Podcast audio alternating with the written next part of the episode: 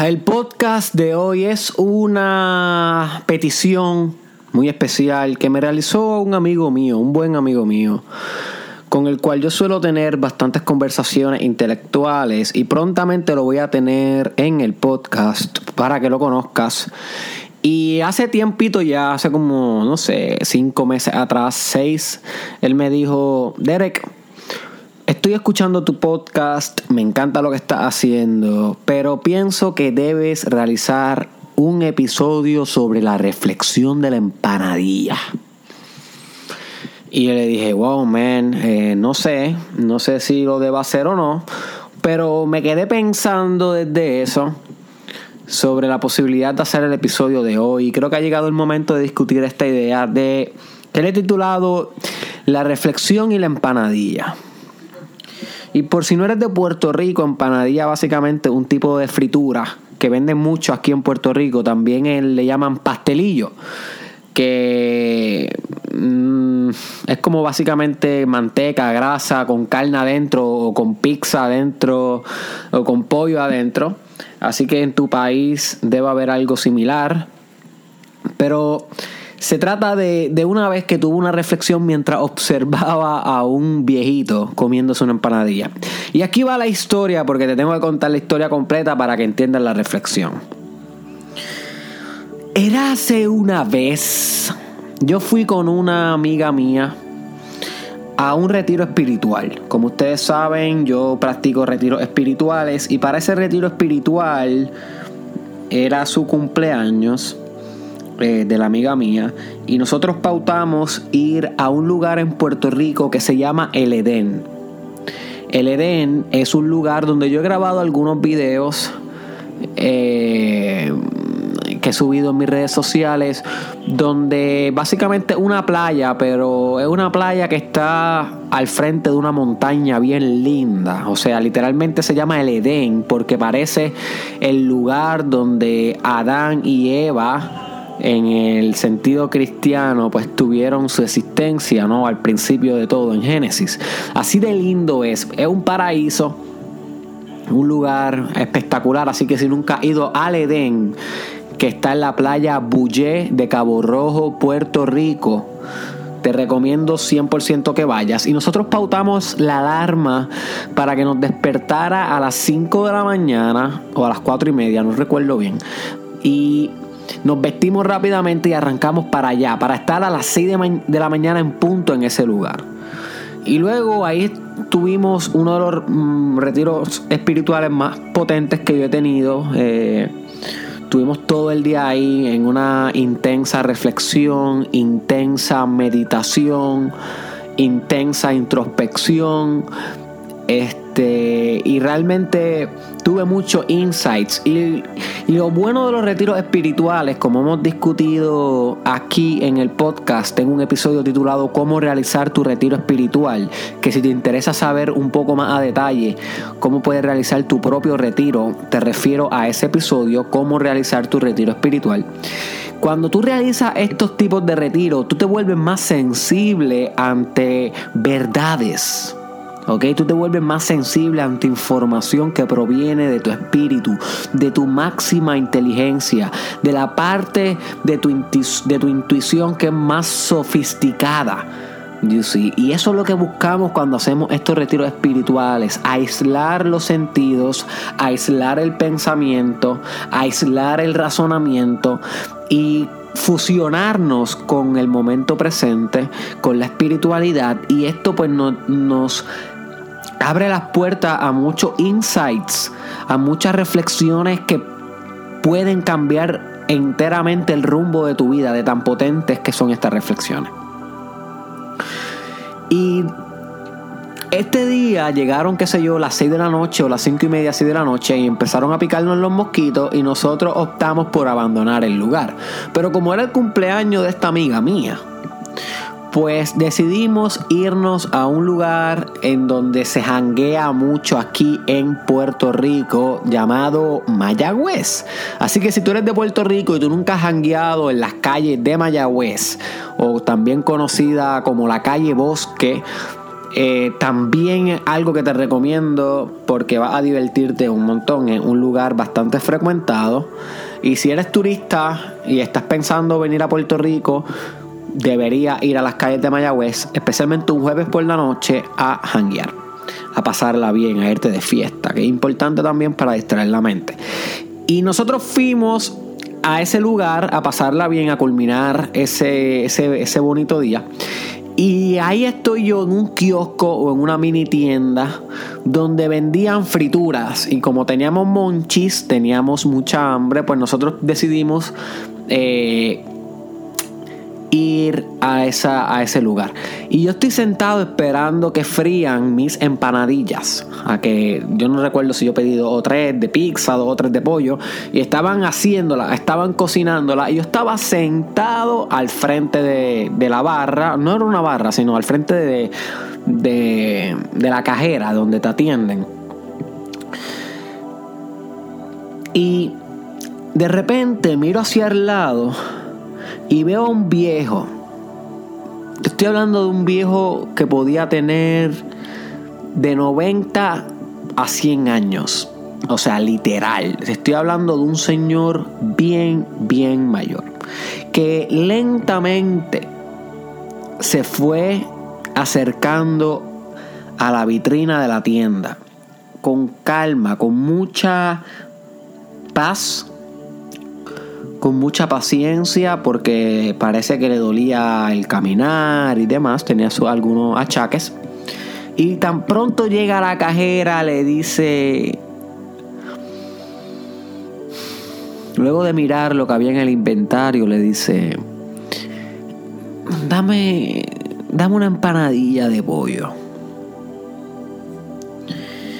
Y yo estoy ahí mirando esa escena y yo estaba tan y tan sensible espiritualmente que tuve una realización o tuve un insight bien poderoso mientras yo miraba a este señor pidiendo una empanadilla. Y luego la muchacha le da la empanadilla y él la mira, la contempla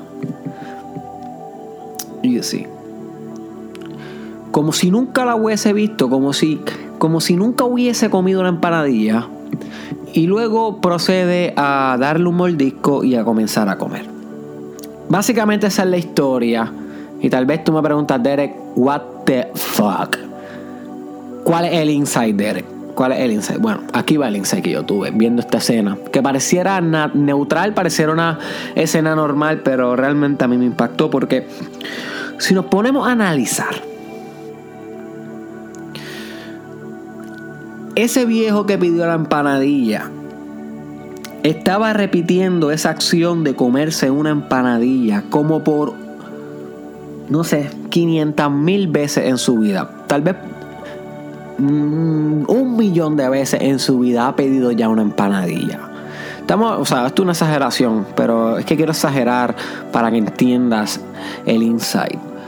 O sea, que este señor, estoy seguro que cuando era niño, aquí en Puerto Rico las empanadillas son algo bien común para comer, así que este señor ha comido empanadillas una y otra vez en su vida, una y otra vez en su vida. Y todavía el día que a punto de morir, él va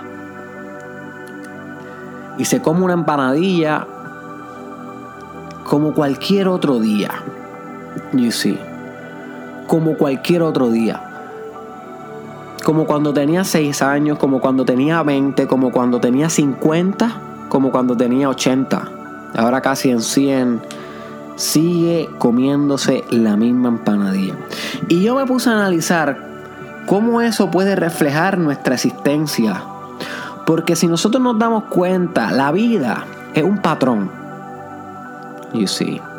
La vida es un patrón que nos repite una y otra vez las mismas circunstancias. Puede que nos disfrace una que otra circunstancia con un tinte diferente, con un pequeño color distinto, pero la esencia de las cosas siempre son iguales.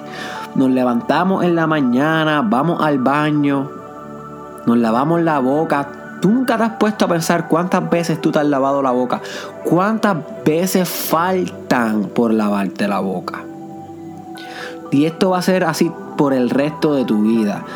Eh, nos montamos en un carro, en un auto, conducimos el carro, conducimos el auto, vamos al trabajo, laboramos, abrimos Facebook, vemos los newsfeeds de Facebook, vemos los posts, leemos los mismos estados, los mismos memes, comemos en el mismo fast food, el mismo combo, you see, tenemos el los mismos tipos de conversaciones. Y el insight que yo tuve con, con, con, esta escena es que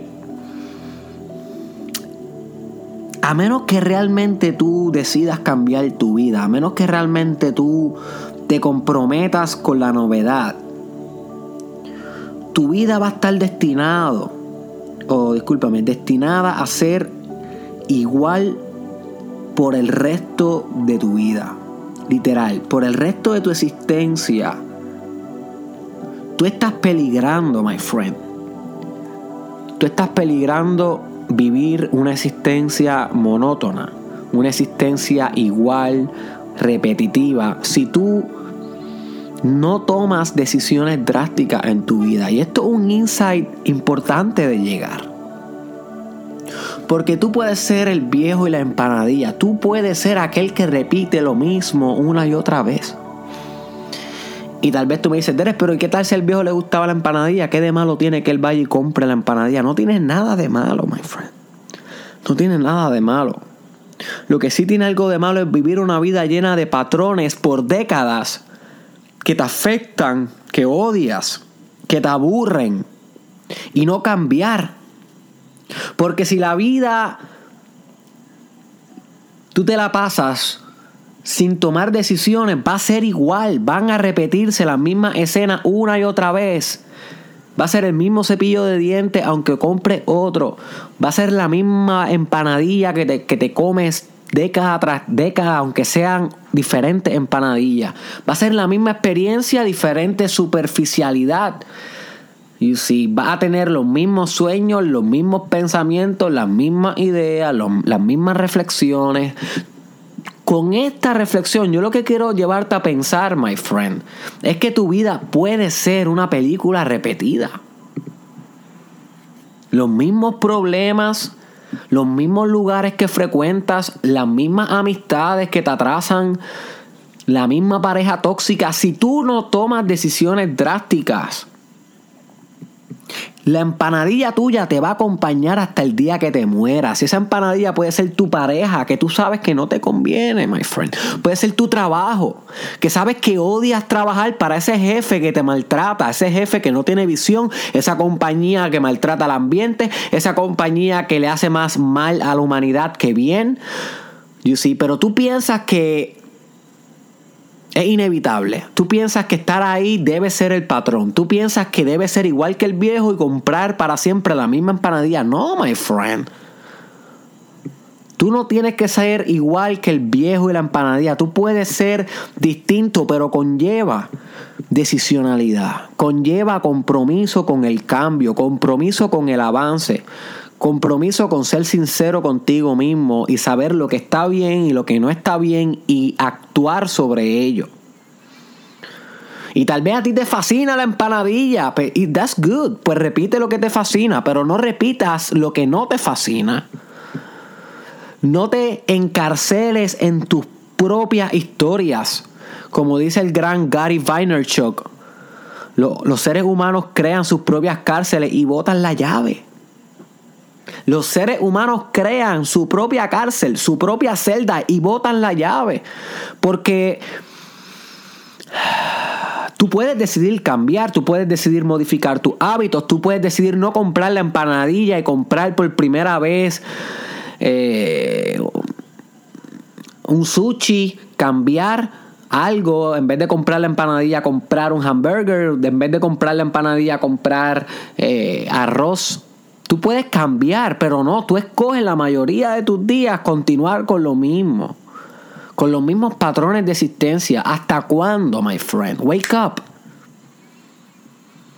Si cada día que tú te despiertas es una oportunidad de cambiar, literal. ¿Qué es un día si no es una oportunidad? Tú te levantas por la mañana y proyectas hasta la noche. Todas esas horas pueden ser un cambio. En cada una de esas horas tú puedes coger el teléfono y dejar a tu pareja, pero no lo haces. En cada una de esas horas tú puedes ir a la oficina de tu jefe y decir renuncio, pero no lo haces. En cada una de esas horas Tú puedes empezar tu empresa, inscribirla con el gobierno y comenzar a operar, pero no lo haces. Prefieres comprar la empanadilla año tras año, día tras día, minuto tras minuto, segundo tras segundo, los mismos patrones de existencia. Y luego eres tan carifresco, tan carifresca, que te quejas.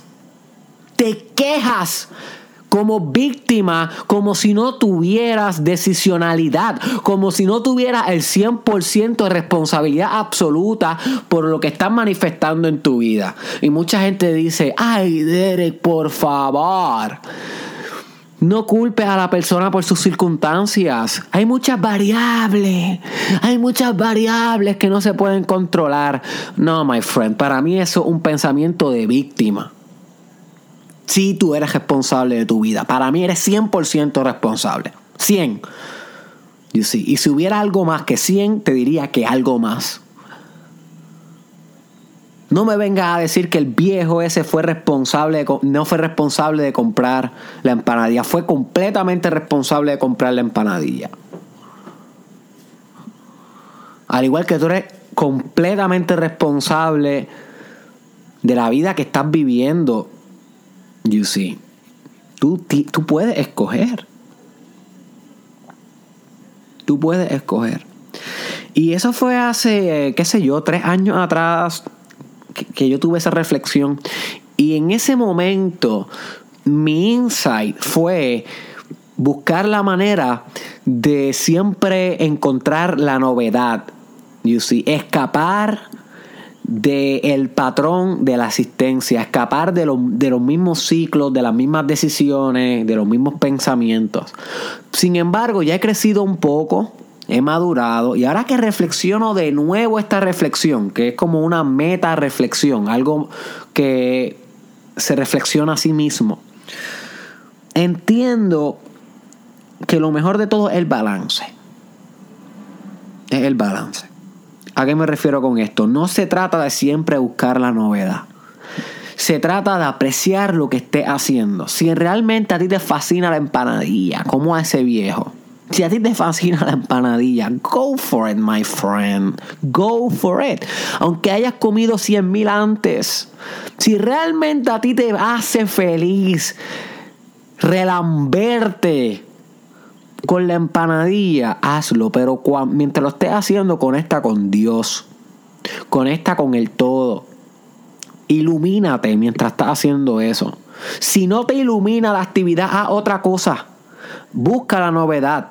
You see. So, no se trata de siempre buscar novedad, ni tampoco de siempre hacer lo mismo. Se trata de hacer aquello que te hace regocijarte de felicidad mientras lo estás haciendo. Y si en ese momento en particular es innovar y tomar nuevas decisiones de tu vida, nuevos patrones de existencia, pues go for it, my friend. Deja de ser tan víctima de pensar que tú no eres responsable de tu vida. Y si tal vez en ese momento lo que tu vida te demanda, lo que tu corazón te suplica es repetir el patrón, tal vez repetir el viaje que hiciste a China o repetir el te amo que le dijiste a tu mamá, pues go for it, hazlo por años, por décadas, cada minuto si tú quieres, pero no que sea porque piensas que estás obligado a hacerlo, sino porque amas hacerlo porque te desvives por hacerlo, porque es parte de ti y eso es parte de tu iluminación y de tu espiritualidad.